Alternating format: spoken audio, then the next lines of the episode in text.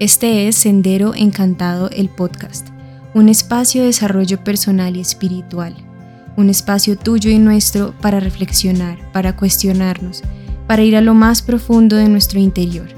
Acompáñanos a recorrer este proceso para reconocernos nuevamente como esos humanos mágicos y poder crear la realidad que queremos vivir.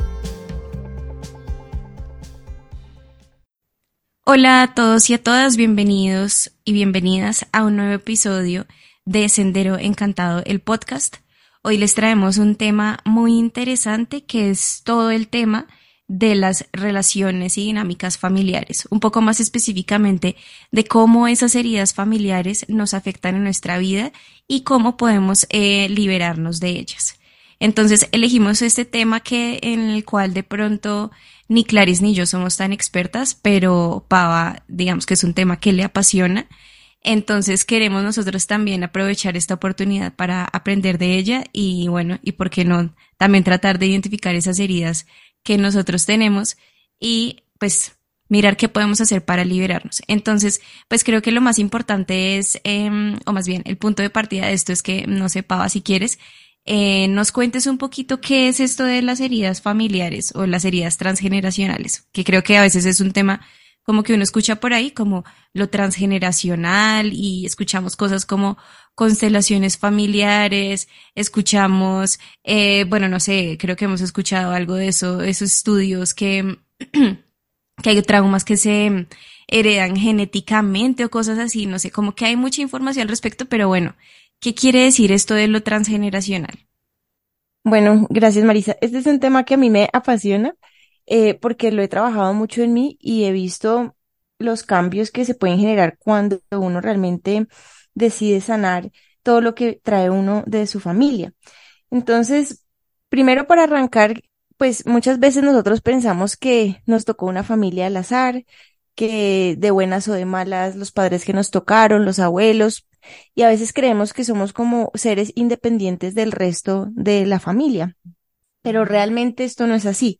Realmente todas las personas estamos conectadas a niveles muy profundos y muy inconscientes con todo nuestro clan familiar.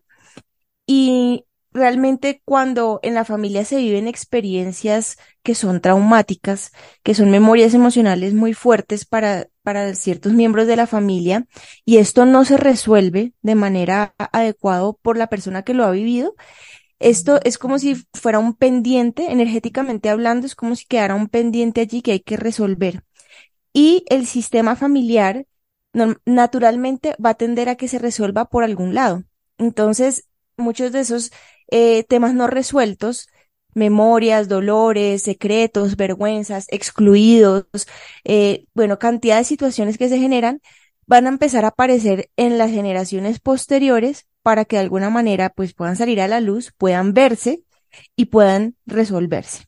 Entonces, eh, por eso es que nosotros a veces decimos, bueno, pero ¿por qué empecé a tener problemas de dinero si nunca antes había tenido? ¿O por qué empecé a tener eh, una enfermedad que, no sé, apareció de la nada? Y situaciones que a veces empiezan a presentar, ¿o por qué será que yo siempre tengo problemas eh, con mis negocios y, trato de emprender y emprender y nada surge? Y cuando uno empieza a hacer el, el, análisis, pues se da cuenta que es que hay un montón de cargas o de situaciones que vienen de nuestros ancestros que desde esa conexión inconsciente, desde esa mente inconsciente o, desde esos campos morfogenéticos con los, en los cuales nosotros estamos interconectados con todos los miembros de nuestro clan familiar, pues desde ahí empezamos a tener ciertas limitaciones, ¿cierto? Hay como energías que de pronto nos están bloqueando, tenemos programaciones limitantes em, y hay una cantidad de información que necesita ser sacada a la luz, resuelta para que entonces todo eso que nosotros consideramos problemas, eh, o bloqueos o dificultades en nuestro presente puedan empezar a resolverse.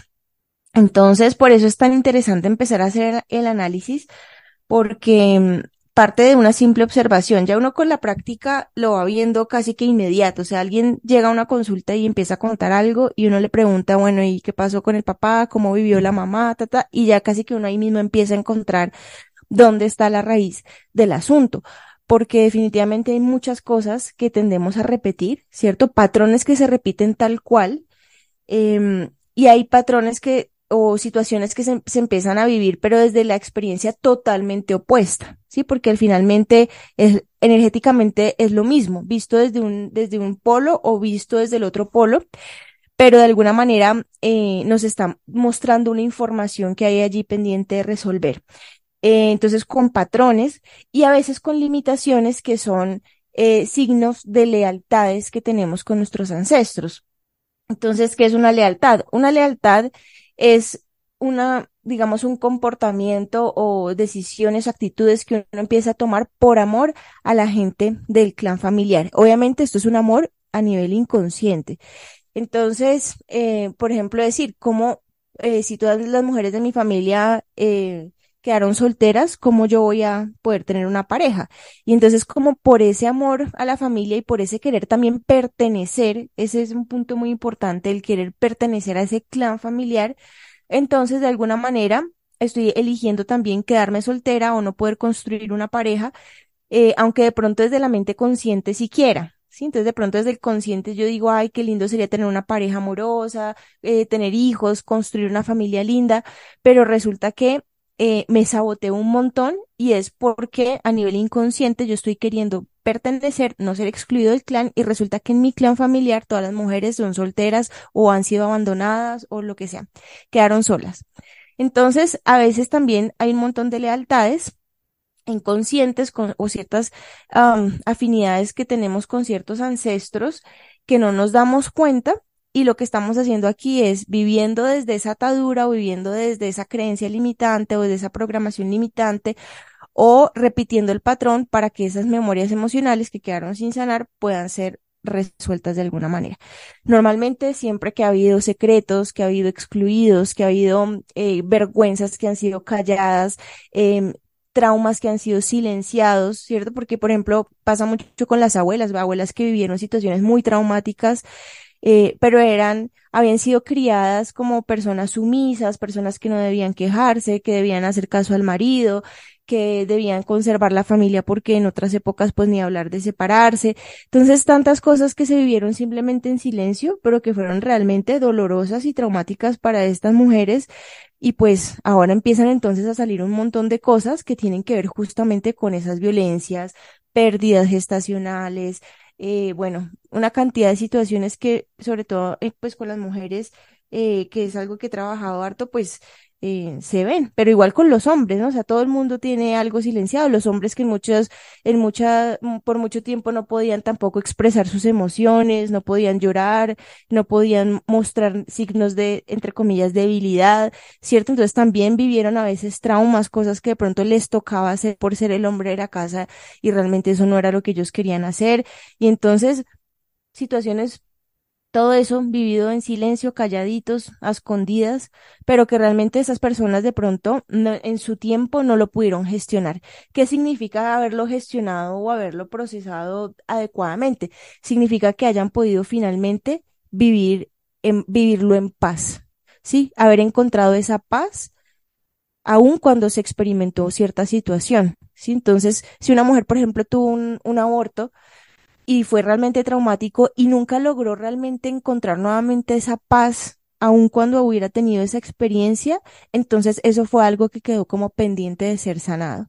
Sí, porque no significa que entonces ahora, porque obviamente cada, pues todos los seres humanos vivimos muchas experiencias y entre ellas siempre hay experiencias duras y todo, pero entonces no quiere decir que nosotros venimos a reparar absolutamente todo lo que todos nuestros ancestros vivieron, porque imagínense las cargas, pero sí hay muchas cosas que no se pudieron eh, vivir desde esa paz.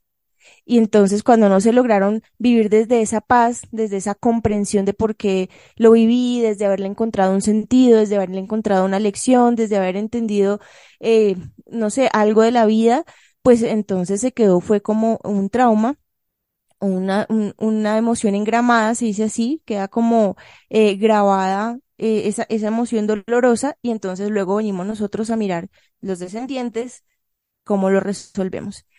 Eh, digamos Yo tengo una pregunta. Eh, estaba pensando un poquito como en, en lo que habíamos hablado en episodios anteriores de creencias limitantes, etcétera. Cuando las personas, por ejemplo, quieren conseguir pareja, eh, y lo intentan pero no lo logran o siempre encuentran a la persona equivocada, bueno, etcétera. Todas estas cosas que, que pues pasan muy a menudo. ¿Cómo se sabe hasta qué punto es algo que viene de la familia o hasta qué punto realmente son cosas de crianza, en cambio, o son eh, creencias limitantes que se ha ido generando esa persona eh, debido a, sus experiencias previas o cosas que ha visto de sus amigos o de sus amigas, como cómo identificar que algo viene de la familia o no, o que no viene de la familia. Pues yo creo que siempre hay un porcentaje de cosas que traemos de la familia, ¿sí? Porque, por ejemplo, cómo fuimos criados en nuestra infancia, pues fuimos criados por familia y muchas de las cosas que experimentamos, pues, de, de, por ejemplo, como papá o como mamá criaron a un niño, pues depende también de todas las cargas que papá y mamá traen. ¿Sí? Lo que experimenté, lo que me dijeron, lo que vi en la familia, las dinámicas que observé en la infancia, eh, con los tíos, con los primos, pues todo de alguna manera está contando una historia familiar. ¿Sí? Entonces, siempre yo creo que hay un porcentaje muy grande de, de influencia, digamos, o de cargas que traemos que son de nuestra familia. Y además que cuando nosotros traemos eh, ciertas, uh, sí, ciertas situaciones familiares eh, y no las hemos resuelto, tendemos luego a repetirlas ya en la vida adulta. Entonces yo puedo decir, pero eh, no, esto de pronto se me grabó fue cuando yo tenía 20 años o por una experiencia que tuve a los 25, pero es muy probable que esas experiencias que ya tuve de adulto también estén vinculadas con situaciones pues relacionadas a algo no resuelto en el árbol. O sea, en mi experiencia, sanar el transgeneracional es algo fundamental, fundamental. Digamos que desde el punto de vista de sanación, eh, o sanación holística que trabajo, siempre miramos todo lo que uno trae del árbol y todo lo que uno trae a nivel álmico. Es decir, hay situaciones que uno también puede traer, pues eh, digamos que en mi creencia, eh, nosotras como almas vivimos muchas experiencias de vida y hay situaciones que también nosotros podemos traer, pues, de otras vidas, digamos, en las que el alma vivió ciertas experiencias que también pudieron haber sido traumáticas, dolorosas. Sin embargo, justamente cuando el alma va a encarnar nuevamente y elige una familia, un árbol familiar, pues eh, no es casualidad el árbol que elige. Entonces, si justamente a nivel de alma, por todo lo que el alma ha vivido en sus experiencias en esta en esta vida quiere aprender o trascender ciertas cosas, también va a elegir el árbol apropiado que le va a proporcionar todas las condiciones apropiadas para que esa alma pueda hacerlo. Entonces, de alguna manera, esa historia del alma y la historia familiar, pues también están vinculadas. Entonces, por eso es que para mí hacer el ejercicio de, hacer la sanación del transgeneracional o de, ancestros es tan, tan importante. Obviamente hay cosas que uno puede ir adquiriendo ya más adelante, eh, pero también esas programaciones que yo empiezo a adquirir después, o sea, no sé, ya de mi vida em, adolescente, adulta, en mis primeras experiencias en, en el amor, en mis primeros trabajos, que obviamente son cosas que me van marcando, ya luego pues también empiezan a sumar, pero sobre una base que ya existe. ¿Sí? Y también, pues, por ejemplo, si yo voy a tener, eh, o sea, cómo, cómo sean mis, mis primeras relaciones, por ejemplo, si, si yo no he tenido nunca una relación de pareja, justamente cómo van a ser esas primeras relaciones, pues está muy condicionado con esas cargas que yo traigo. Cómo fueron las relaciones que yo vi en papá y mamá, en los tíos, en los abuelos, porque es lo, primero que yo aprendo como patrón de relaciones. ¿Qué es una relación? ¿Cómo se maneja una relación? Más todas las cargas ya digamos invisibles que puede uno traer ya de abuelos, bisabuelos, tatarabuelos. Sí, pero por lo menos a nivel de lo visible, pues ya tuve unos primeros patrones que aprendí de lo que sucedió con mis padres o con mis abuelos o mis cuidadores. Entonces, ya ahí tengo unas primeras experiencias de relaciones que están de alguna manera como condicionadas por esas cargas y obviamente ya después lo que se empieza a desarrollar sobre esa base pues también me, va, me puede ir generando nuevos condicionamientos o nuevos traumas o nuevas eh, eh sensaciones eh, entonces, bueno, digamos que es toda una construcción, es, es algo bien complejo, ¿no? No es decir, eh, voy a sanar esto, lo chulié y ya nunca jamás voy a tener nada. Digamos que como seres humanos, pues eh, somos seres bien complejos y podemos tener muchas fuentes em, de condicionamientos o de, de programaciones o de situaciones que nos, digamos, a nivel invisible nos están afectando Pero, pues, bueno, siempre trabajar el transgeneracional va a ayudar un montón a que todo se mueva, porque es que es como que todo se mueve desde ese plano invisible, la energía se empieza a mover y puede uno liberarse de un montón de ataduras sobre las cuales ya uno puede empezar a actuar distinto, a tomar decisiones distintas y desde ahí entonces también vivir experiencias distintas que me permitan empezar a, a manifestar una realidad que no tenga que ser la condicionada por lo que uno trae de la familia, que es justamente el propósito. Yo tengo una pregunta. Digamos, ya que Marisa mencionó lo de las creencias, cuando uno está trabajando en sanar algo, no sé, digamos que, no sé, yo no he escuchado el transgeneracional, pero voy a empezar por mis creencias, voy a hacer, no sé, digamos, todos los ejercicios que hemos mencionado en otros episodios. Mm, mi punto es como uno tiene que saber necesariamente como que esto viene del transgeneracional para sanarlo, ¿me entiendes? Como tú podrías hacer simplemente un ejercicio profundo de creencias y como realmente mover algo, o digamos hay cosas que sí, hay cosas que no, como tú que has visto en, en tu, en tu trabajo. Yo lo que he visto es que en ciertos casos hay que explorar profundo, digamos a, a llegar a niveles de detalle muy precisos y hay casos en los que no. Y eso, digamos que lo va a ir mostrando la misma dinámica y el mismo caso particular.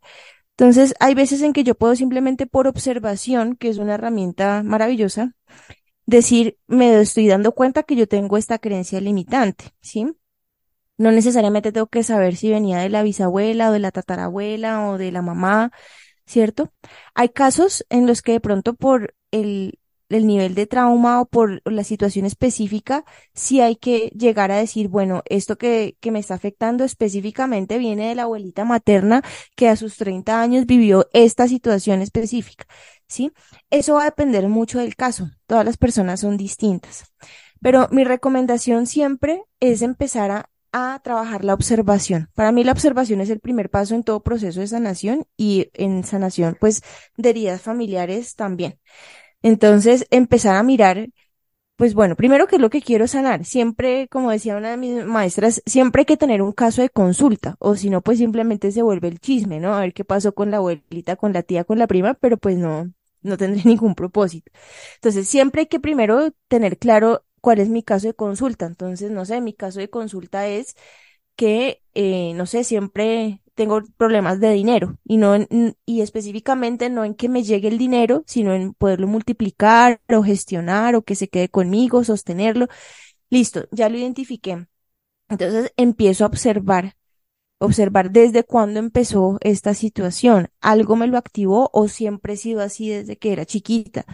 Cómo era el manejo de dinero en mamá, en papá, en la casa donde me crié, porque muchas veces pues se han criado con los abuelitos, con los tíos, cierto que fue todo lo que observé de esos, de esos cuidadores principales, o qué historias conozco de, no sé, mis abuelos tuvieron algún negocio, o no sé, los despidieron, tuvieron una mala experiencia en su empleo, o sea, y yo empiezo a observar y solo con la observación y cuando empiezo a preguntarme, bueno, eh, qué pasó con este personaje, con este otro, con este, que, y empiezo a de pronto a identificar patrones, mire que la tía vivió algo parecido al tío, y estos vivieron algo parecido al primo, y este vivió algo parecido al abuelo, y cuando yo simplemente empiezo a observar, ahí ya empiezo a encontrar un montón de cosas.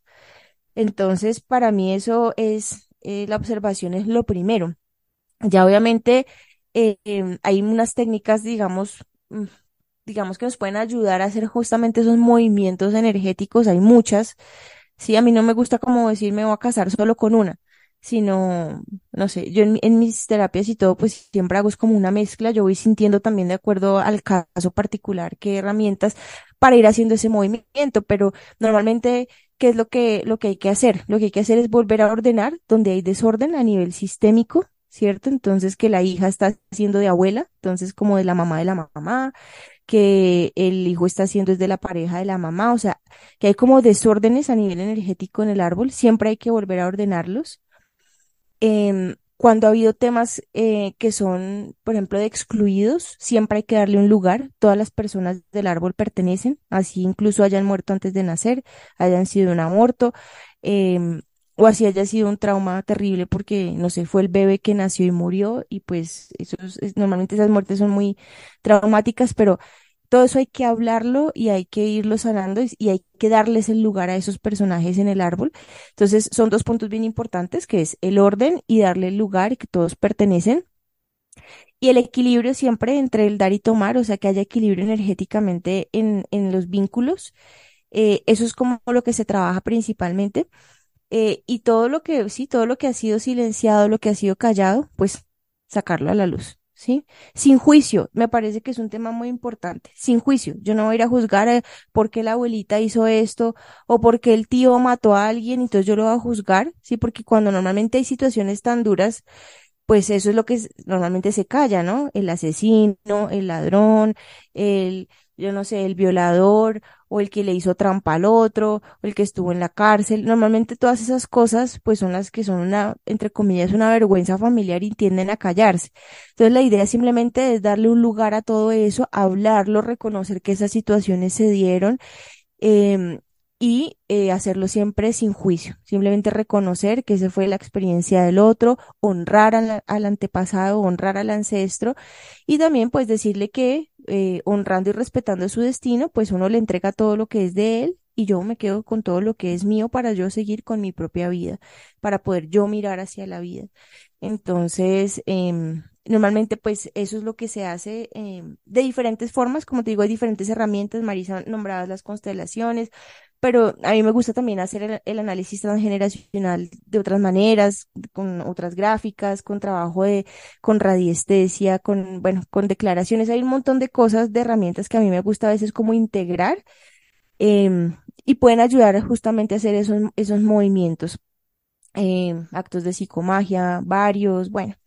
Pero digamos que más allá de la técnica, que en eso sí, pues eh, pueden incluso buscar si quieren hacer cosas por sí mismos o pues pedirle a algún terapeuta que, que les ayude. Pero más allá es primero tener la voluntad, reconocer que mi familia tiene algo que ver conmigo, ¿no? Que yo no soy el de malas que escogió esta familia, me tocó esa mamá, me tocó ese papá, sino que bueno, todo tiene como algún propósito para mí, de alguna manera todos estamos interrelacionados, todos nos afectamos mutuamente, o sea, es como esa primera conciencia que es muy importante hacer y ya después empezar a observar que empiezo a encontrar qué es lo que quiero trabajar o sanar y empezar a observar y ya a partir de ahí pues empecé, o sea, la vida misma te va a empezar a traer las herramientas o los terapeutas o el libro o el video de YouTube o lo que sea para que uno mismo empiece como a resolver. Entonces yo sí pienso que no hay como una forma exacta, pero cuando uno tiene esa determinación, las cosas empiezan a aparecerle a uno. Algo que hemos hablado en varios episodios es el tema de, bueno, yo cómo sé cuál es mi punto de partida para saber que tengo que trabajar algo, ¿no?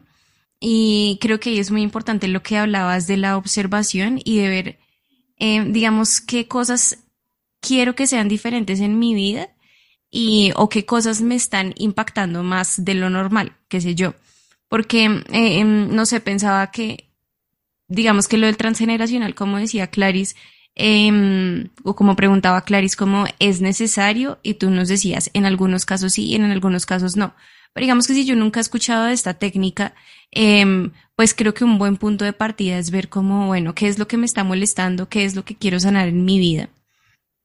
Pero algo que sí, eh, no sé, digamos que me estaba cuestionando ahorita es como, bueno, eh, digamos que para algunas personas es más fácil poder averiguar acerca de su familia, eh, saber cómo, ah, no, si es que a mi abuela le pasó esto, a mi abuelo le pasó esto, mi tía vivió, pasó por estas, bueno, no sé, cualquier cosa pero pues cuando hay lo que tú decías, secretos, cosas que generan vergüenza en la familia, cosas que no se hablan, uno puede que no sepa, ¿sí? O bueno, si ya hablamos de gente que no sé, que de pronto eh, se crió, todo el tiempo fue con sus tíos y, y no con sus papás, puede que haya muchas cosas que tengan que ver con los papás, pero que conscientemente no se saben.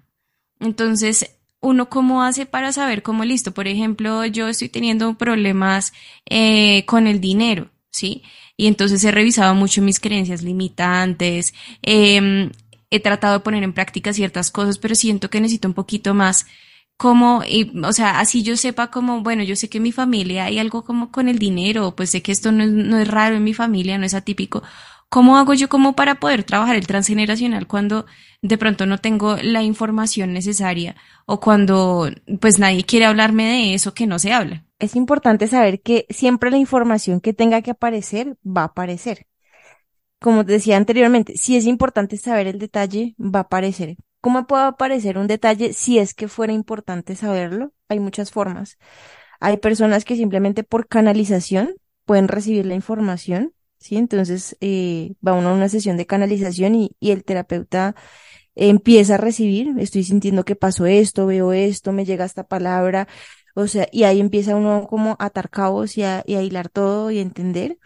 En las constelaciones eh, se revela muchísima información, o sea, yo estaba en varias constelaciones, eh, por ejemplo, de también de, mm, de equipo de apoyo, ¿cierto? Es decir, de representante, y nunca deja de sorprenderme eh, todo lo que empieza a aparecer. Uno a veces dice, pero ¿por qué empecé a sentir esto? me dio por decir tal cosa, me dio por señalar tal parte del cuerpo, me dio por...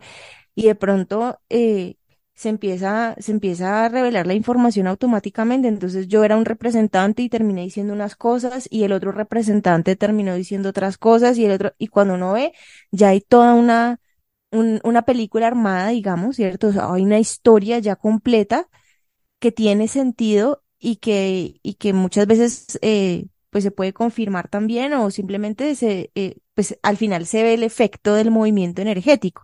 Es decir, se puede confirmar si el consultante dice, sí, efectivamente yo como que se había oído ese, había oído esa historia, o yo como que sí sospechaba de tal cosa, o después de la consulta yo fui y le pregunté a mi mamá y efectivamente, o sea, la, la enfrenté y le dije, pasó esto, eso es verdad y, resultó que sí.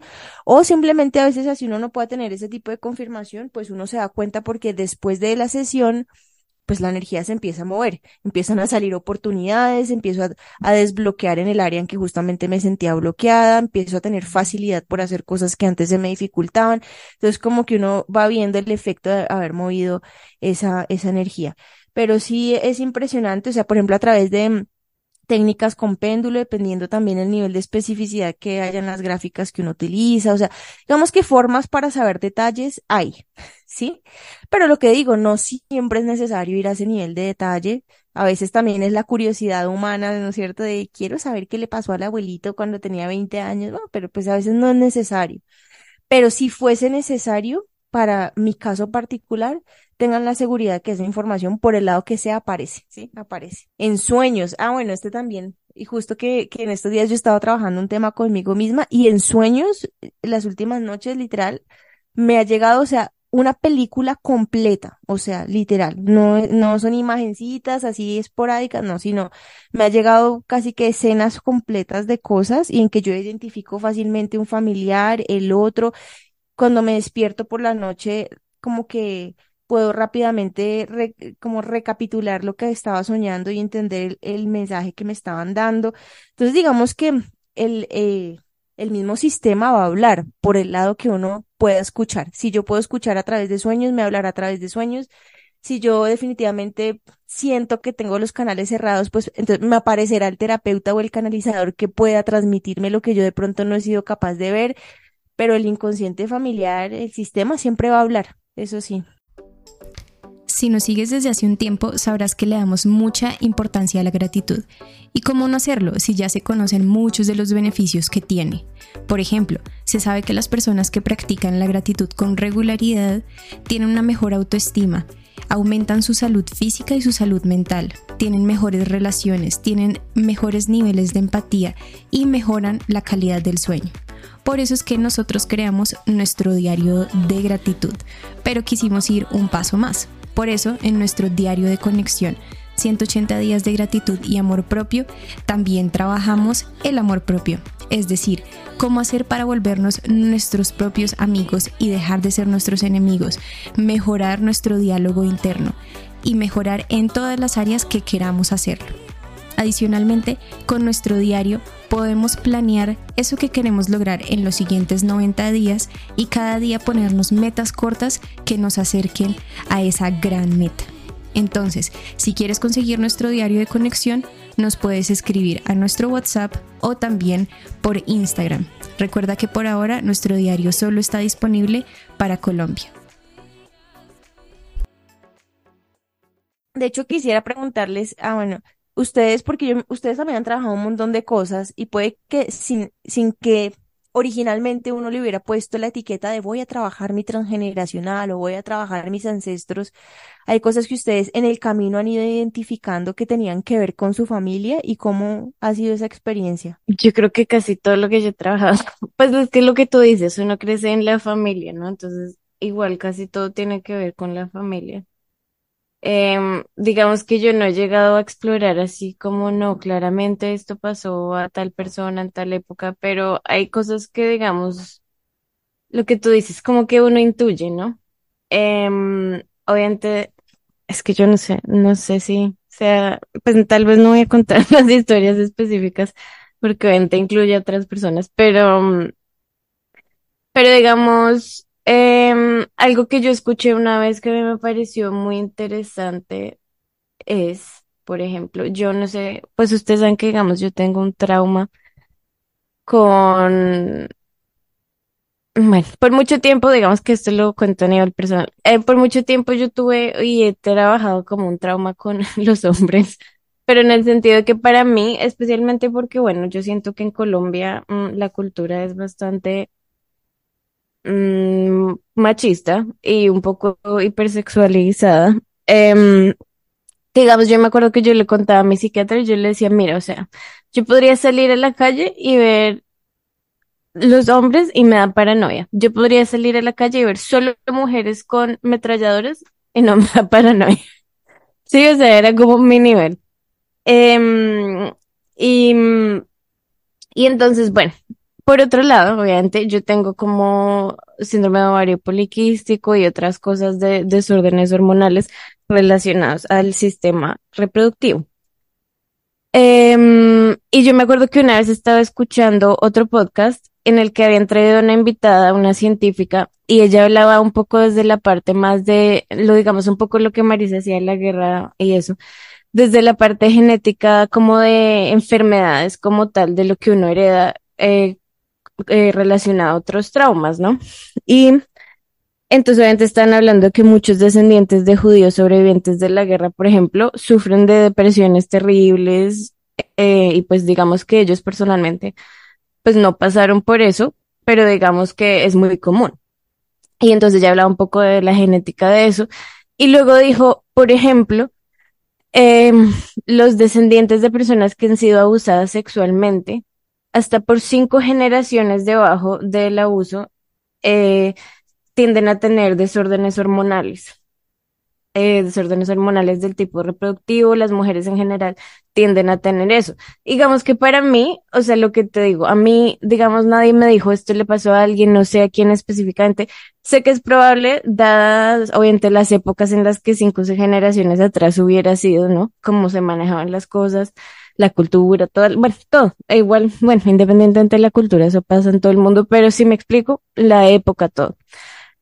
Y digamos que para mí fue un poco como eso, como, como lo que tú dices, como que de repente hay algo que a uno le resuena tan profundo, tan almicante, que es como, ah, o sea, este cabo, sí, o sea, esto tiene todo el sentido, como que me cayó la ficha, esto es, sí. Y entonces después de eso hay, eh, cosas que, digamos, uno ya puede empezar a solucionar. Yo me acuerdo que yo iba a terapias y todo. Yo no sé si esto es muy oscuro para, para el podcast, pero a mí me decían, pero es que a ti te, eh, que te hicieron, lo que sea. Y yo decía, a mí personalmente nada, pero digamos que yo muchas veces lo sentía casi que en carne viva, como si a mí me hubiera pasado, ¿sí me entienden? Y digamos que un poco cuando yo lo ponía así todo junto, eh, pues sí, o sea, eso tenía para mí mucho sentido, como, sí, en fin. Y a veces la gente decía, no, pero es que te sugestionas. Y yo decía, no, o sea, no, porque yo a veces hasta lo que tú decías tenía como imágenes de lugares que no eran míos, que yo no he visitado, pero eran como, no sé, una finca en la mitad de Boyacá, ¿sí me entiendes? O sea, qué sé yo. Entonces, em, digamos que para mí eso ha sido importante un poco también en, obviamente en muchos aspectos de mi vida, porque entonces digamos que eso es un hecho, ¿cierto?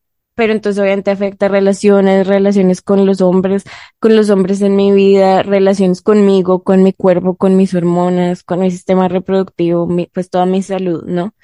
Entonces digamos que obviamente, mm, pues yo he sido muy consciente de eso y en mis trabajos por, eh, digamos que sanar otro tipo de cosas como mi cuerpo, mis hormonas, mis relaciones, siempre digamos que es algo que, que tengo un poco en mente y que he trabajado mucho también. Algo que pienso de eso también es que no se puede pensar como, uy, no, entonces estoy condenado a lo que pasó de cinco generaciones para arriba, eh, entonces ya qué, sí, como apague y vámonos, porque pues eh, primero no está en el control de uno lo que le pasó a la tatarabuela o al tatarabuelo, y pues si uno está viviendo como los efectos. Em, pero yo siento que ahí volvemos a lo mismo y creo que sí me parece importante como hacer el, em, no sé, como resaltar el punto que uno tiene que ver, que tiene que ver con uno, o sea, cómo se está viendo en la vida de uno. Un poco como lo que decía Pava, no es el chisme de averiguar qué pasó cinco generaciones más arriba por saberlo, porque pues siento que eso no tiene ningún sentido, o sea, ahí sí que dejar descansar a los que ya no están, ¿sí? Pero sí hay que ver cómo, qué es lo que está pasando en mi vida y si tiene que ver con eso, pues tratar como de, de trabajarlo, que según lo que entiendo también un poco de lo que dice Pava es como de pronto cerrar algunos ciclos que quedaron incompletos, ¿sí? O sea, ok, el, el trauma, la verdad, no tiene tanto que ver con lo que pasó, sino con cómo se asimila. ¿sí? O sea, si yo pienso en experiencias traumáticas mías, puede ser, qué sé yo, que la profesora cuando yo estaba en kinder le dijo que mi, me dijo que mi dibujo no estaba lindo, ¿sí? Y eso es una pendejada, eh, pero para mí es un trauma, ¿sí? Porque no es tanto el hecho, sino como uno lo percibe o como uno lo, eh, sí, lo procesa.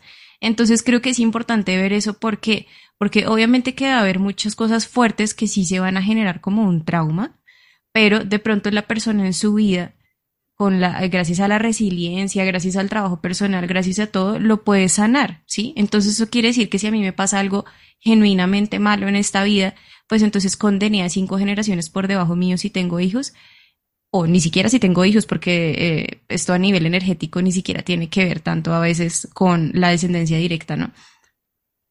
No, porque si digamos que hay mi responsabilidad, y siento que esto es importante, mi responsabilidad dentro del árbol, también es como lidiar con lo que me pasa a mí. Entonces, qué sé yo, si mi trauma es que la profesora me dijo que mi dibujo estaba feo, pues es mi responsabilidad como parte de mi vida, como parte de un sistema también, tratar de solucionar esto, ¿sí? O sea, que eso quiere decir que entonces cuando ya piense en esa escena ya nunca voy a sentir ni un porcentaje chiquitico de emoción, de pronto no pero qué sé yo, si antes la intensidad emocional estaba en un 100%, ahora lo siento en un 20% y ese es todo. Ese yo creo que también sería como mi regalo hacia los de los que vienen después de mí, ¿no? Eh, cómo yo lidio con mis cosas, porque como decía Pava, muchas veces creo que estos traumas generacionales es las cosas que no se hablan, las cosas que se ocultan, todos finjamos demencia, ¿sí? Entonces, esas son las cosas que no se trabajan y que luego alguien las va a tener que trabajar, ¿sí?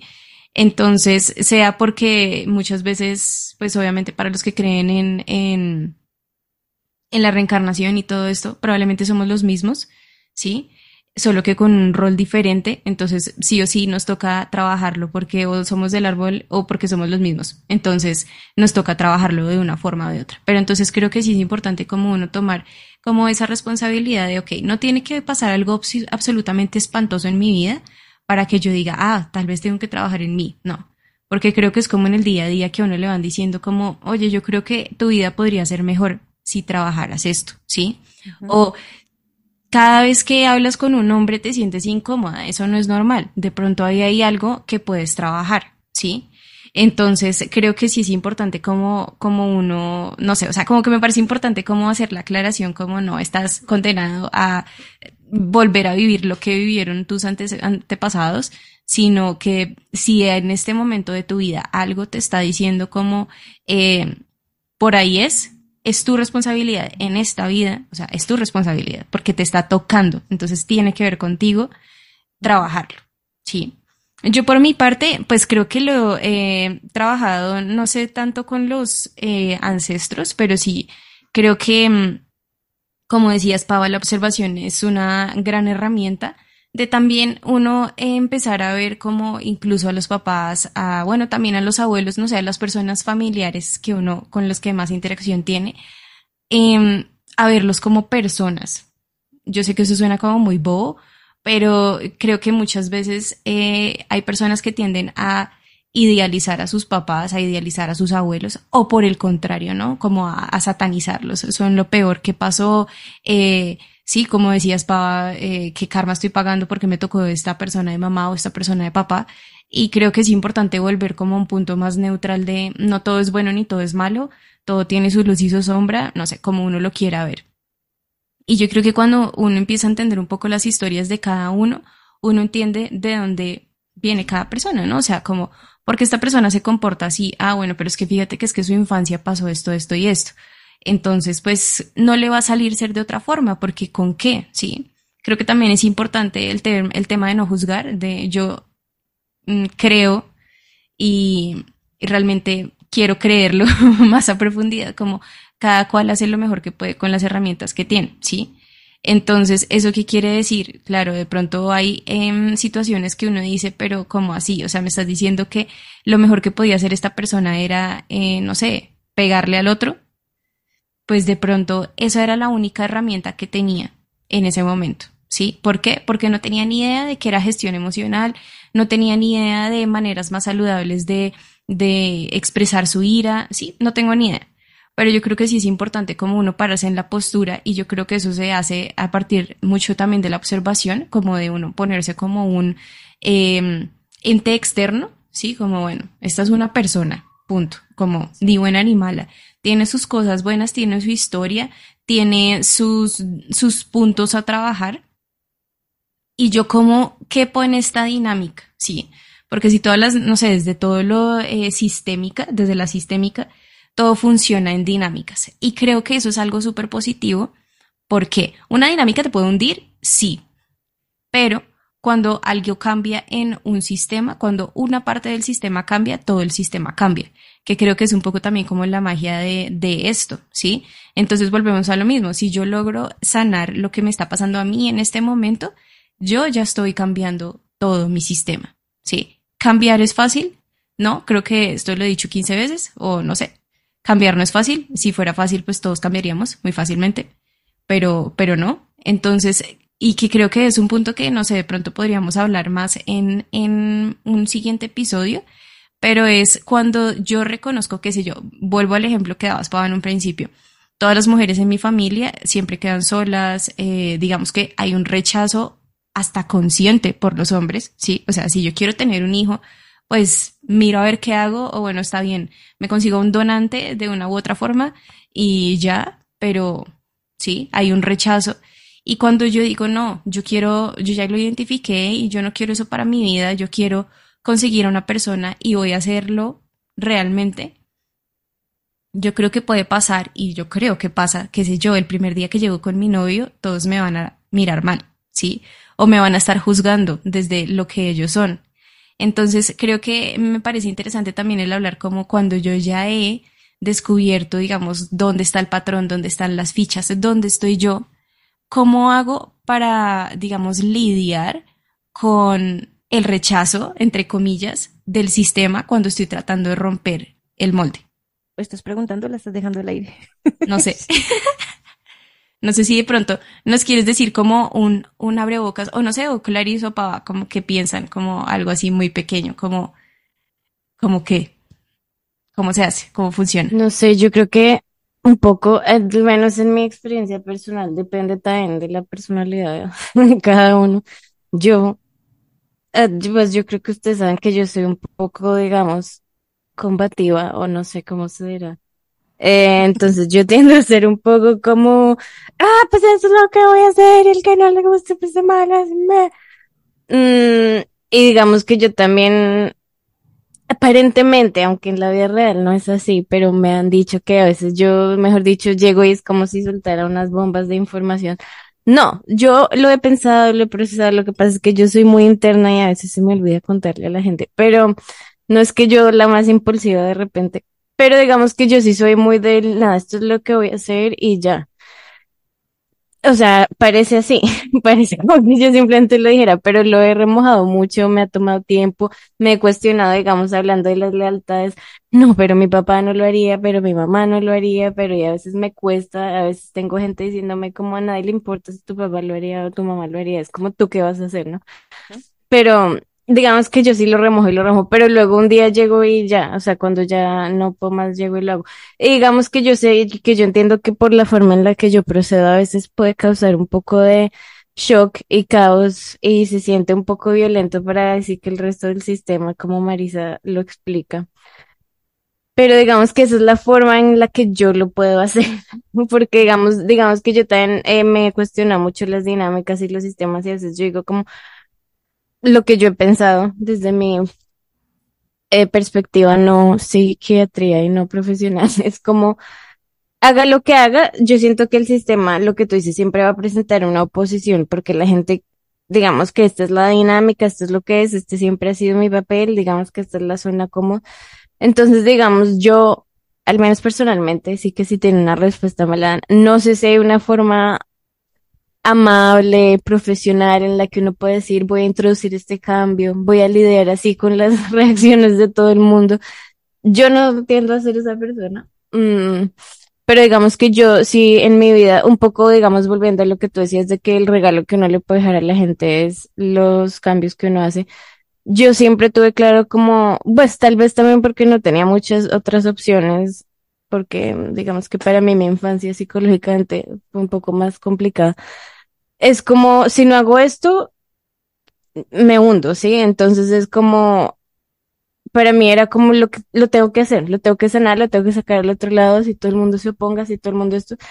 Y más adulta lo que yo he pensado es como, digamos que tal vez sabiendo todo lo que hemos hablado, yendo a terapia toda la vida, todo tipo de terapias, para mí es más como lo que tú dices, como tal vez es quiero dejarlo, quiero dejarlo hecho. Por mí también, ¿no? Porque también yo merezco vivir un resto de mi vida donde eso ha sido hecho, ¿no? Donde ese patrón ha sido cortado, donde esto ha sido atendido. Eh, pero yo más que todo lo que yo pienso, porque digamos, en mi vida también hay cosas que yo entiendo que han sido, o sea, me refiero, todo el mundo tiene cosas que dicen, no, pero yo cómo podría perdonar esto, yo cómo podría hacer esto, ¿cierto? Eh, ya hay cosas que cuestan más emocionalmente, que digamos, yo hay cosas que tengo ahí en un asterisco, como eventualmente voy a abordar este tema. Digamos que cuando puedo de alguna forma abordarlo, lo hago, pero sé que no lo voy a solucionar mañana hablando con alguien o algo.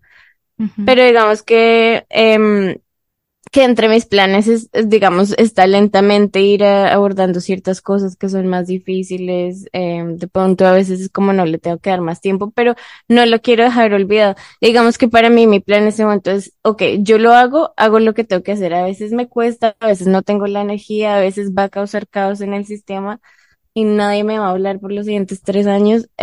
a veces cosas pero digamos, ¿qué es lo que yo tengo que hacer por mí, no? ¿Qué es lo más saludable por mí? ¿Qué es lo que yo siento que es como... Yo a veces me pregunto como si al final de mi vida, cuando ya sea más sabia y no sé, haya pasado más cosas, cuando me esté muriendo, puedo cerrar los ojos y lo que tal vez Pava decía, como mirar a todas estas cosas y decir, bueno, fue lo que fue, pero tengo paz. Entonces, está bien. No sé, esa es mi larga y complicada respuesta. Y ambigua respuesta. no, A mí me parece muy importante algo que Clarice dice, y es, lo hago por mí. Em, digamos que volviendo a, a, la pregunta que hacía Marisa, de cómo hacer si yo voy a empezar a hacerlo diferente y llego a la casa y me critican, lo que sea, y es justamente, ¿desde dónde lo estás haciendo? Lo estás haciendo desde ese amor por ti misma, como decía Clarice, lo, sé, lo hago por mí porque sé que es lo mejor para mí, mi bienestar, mi tranquilidad, mi paz, o lo estoy haciendo por llevar la contraria a la familia. Entonces, como sé que en mi familia todos detestan a los hombres, voy a llevarles un hombre. O como sé que en mi familia, mis papás solo les gusta que yo estudie medicina o derecho o ingeniería, entonces voy a escoger música. O como, entonces, sí, cuando yo estoy desde ese, voy a llevar la contraria, voy, todavía estoy ahí actuando desde un condicionamiento familiar. ¿Sí? Es desde el polo opuesto es decir, no voy a estudiar la misma carrera que el abuelo, pero voy a estudiar la totalmente opuesta que le saca la piedra a todos los demás, les da mal genio o no aprueban, ¿sí? O como en mi familia a nadie le gusta la idea de que yo vaya a tener un negocio propio porque todos han sido empleados y les, les aterra la idea de que alguien no tenga un sueldo fijo. Entonces, pero ahora yo, con más veras y más resistencia, voy a ir a independizarme. Sí, entonces ahí hay que mirar es desde dónde lo hago. Si yo lo estoy haciendo desde ese querer llevar la contraria, nuevamente, simplemente la misma energía en el sistema familiar se está eh, reflejando, se está expresando, solamente que desde el, polo opuesto. Entonces, ahí nada se está sanando. ¿sí? Y la situación va a seguir y seguir repitiéndose. Ahora, otra cosa es decir, yo ya me he dado cuenta de que mucha gente, por ejemplo, en mi familia ha estudiado lo mismo solo por una lealtad familiar, solo porque era lo que a todos les parecía correcto eh, o lo que sea, pero ya yo habiendo identificado eso, genuinamente siento en mi corazón que quiero estudiar no ingeniería, sino música o arte o yo no sé, cualquier cosa veterinaria entonces, ahora, genuinamente, porque es el deseo de mi alma, voy a elegir estudiar veterinaria, así pues a los de mi familia no les parezca. Eso es una cosa totalmente distinta. Y ahí, desde esa conciencia, que es un, algo muy importante, esa conciencia, ahí sí voy a estar rompiendo con ese patrón.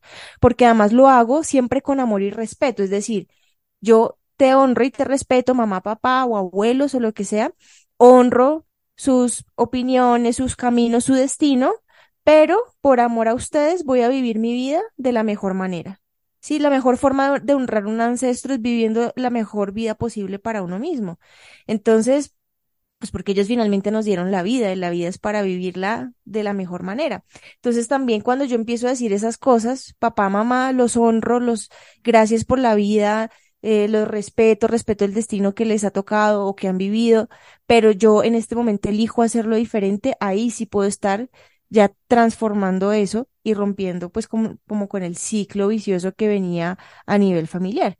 Entonces ahí puedo empezar a hacerlo. Ahora, que si es que en mi familia igual, así yo eh, venga y diga esas cosas o lo que sea, nadie, nadie cambia, nadie lo acepta, pues nada, o sea, eso es parte del proceso de ellos. Entonces también no tomármelo personal. Si mi papá igual no quiso jamás aceptar que yo estudiara eh, veterinaria, y está enojado conmigo, pues no, yo hago mi proceso, lo hago desde la conciencia, lo hago desde el respeto por mi ancestro, desde el amor por mi ancestro y ya como, como mi padre gestione el tema es cosa de él, sí, pero yo hacerlo siempre desde ese amor y respeto. Y, mm, y obviamente si en algún momento hay que poner límites, pues poner límites. O sea, si cada vez que yo voy eh, voy cada ocho días donde mis abuelos y todo, y siempre me doy cuenta que cada ocho días terminamos es peleando por el mismo tema y porque todos me reclaman o me juzgan o me dicen que por qué hice esto y lo otro, pues yo puedo empezar entonces simplemente a poner el límite de decir amo y respeto a mis abuelos o a mis tíos o a todos, pero pues por amor a mí también voy a ir menos veces al mes o voy a ir solamente en las ocasiones muy especiales. Sí, y eso tampoco está mal, pero es siempre cuando yo lo hago desde el amor por mí mismo. Eso es para mí la clave. Sí, estoy de acuerdo con lo que dicen. Creo que, digamos que lo que a uno, o bueno, no sé, escuchándolas como también un poquito la conclusión que llego es como, ¿de dónde saco esa fuerza para ir en contra del sistema? Primero, entender que no voy en contra del sistema, o sea, que no estoy en una batalla campal, porque si no se pueden tomar esas acciones como de, lo estoy haciendo para luchar, como, sí, eh, mi alma de guerrero y voy en contra de todos. Y creo que eso, pues no, de pronto uno no lo impulsa tanto, más cuando es la familia, el, el opuesto. O caen las dinámicas, como decía Pava, de hacer lo mismo, pero es del opuesto. Creo que de pronto esa, esa fuerza es el saber que uno lo está haciendo porque uno quiere lograr algo, ¿sí? Para uno mismo que eso no es tan fácil, pero creo que realmente de ahí es donde se generan los verdaderos cambios en, en todo, ¿no? O sea, desde quiero generar un hábito más saludable para mí, la única forma de lograrlo genuinamente es porque es algo que te nace dentro, ¿no? Eh, hasta quiero romper un patrón familiar que lleva por cinco generaciones establecido. Eh, la única forma de hacerlo, primero, no es viéndolo como, como estoy yo contra cinco generaciones, sino como estoy yo tratando de vivir mi vida de la forma más auténtica, de la mejor forma para mí. Eh, bueno, entonces creo que esta es una buena forma de terminar el, el podcast, el episodio de hoy, em, como dejándolos un poquito como con ese mensaje un poco alentador de sanar esas heridas familiares, vale toda la pena por ti, porque puedas vivir una vida un poco más ligera. Eh, y también como regalo a esos hijos o descendientes, o sea, los que vengan debajo de ti en el árbol de la familia. Entonces, eh, creo que es un reto, sí, pero es un reto en el que ganas tú en esta vida y ganan otras personas gracias a ti. Entonces, pues bueno, así como a modo de resumen, creo que hoy tuvimos una muy buena introducción acerca de qué es esto del transgeneracional, que pues bueno, creo que eh, Clarice y yo escuchamos a Pava que estaba obsesionada con el tema por estas épocas. Eh, hable que hable de eso, pero a veces sí es importante decir como, momento, ¿qué? ¿Qué es eso? Explícanos un poquito más. Em, creo que podemos hablar un poco más de esto más adelante. Em, también, un poquito también, eh, creo que se nos queda em, en el tintero, por decirlo así, como, no sé, si alguien dice como, bueno, me interesa eso, pero no conozco a ningún terapeuta que hable transgeneracional, ¿cómo puedo empezar a hacerlo yo por mi parte? ¿Cómo saber eh, de pronto hasta qué punto eso es lo que me está impidiendo o hasta qué punto de pronto estoy echando culpas para no hacerme responsable. Bueno, no sé, creo que se puede hablar un poco más de bastantes temas eh, frente a esto. de las lealtades, a mí se me hace súper interesante. Ok, sí, por ejemplo, eso de las lealtades, que creo que, eh, que de pronto nosotros en nuestra familia lo vemos un montón. Eh, entonces, creo que por eso es interesante también un poco a nivel egoísta, eh, pero seguramente que de gente que nos escuche también se sentirá identificado porque, no sé, o sea, es que ahorita estaba pensando, qué pena que me alargue en la, en la conclusión, como en todas esas películas gringas de acción de gracia y eso, que siempre eh, la trama es como la pelea familiar, ¿sí?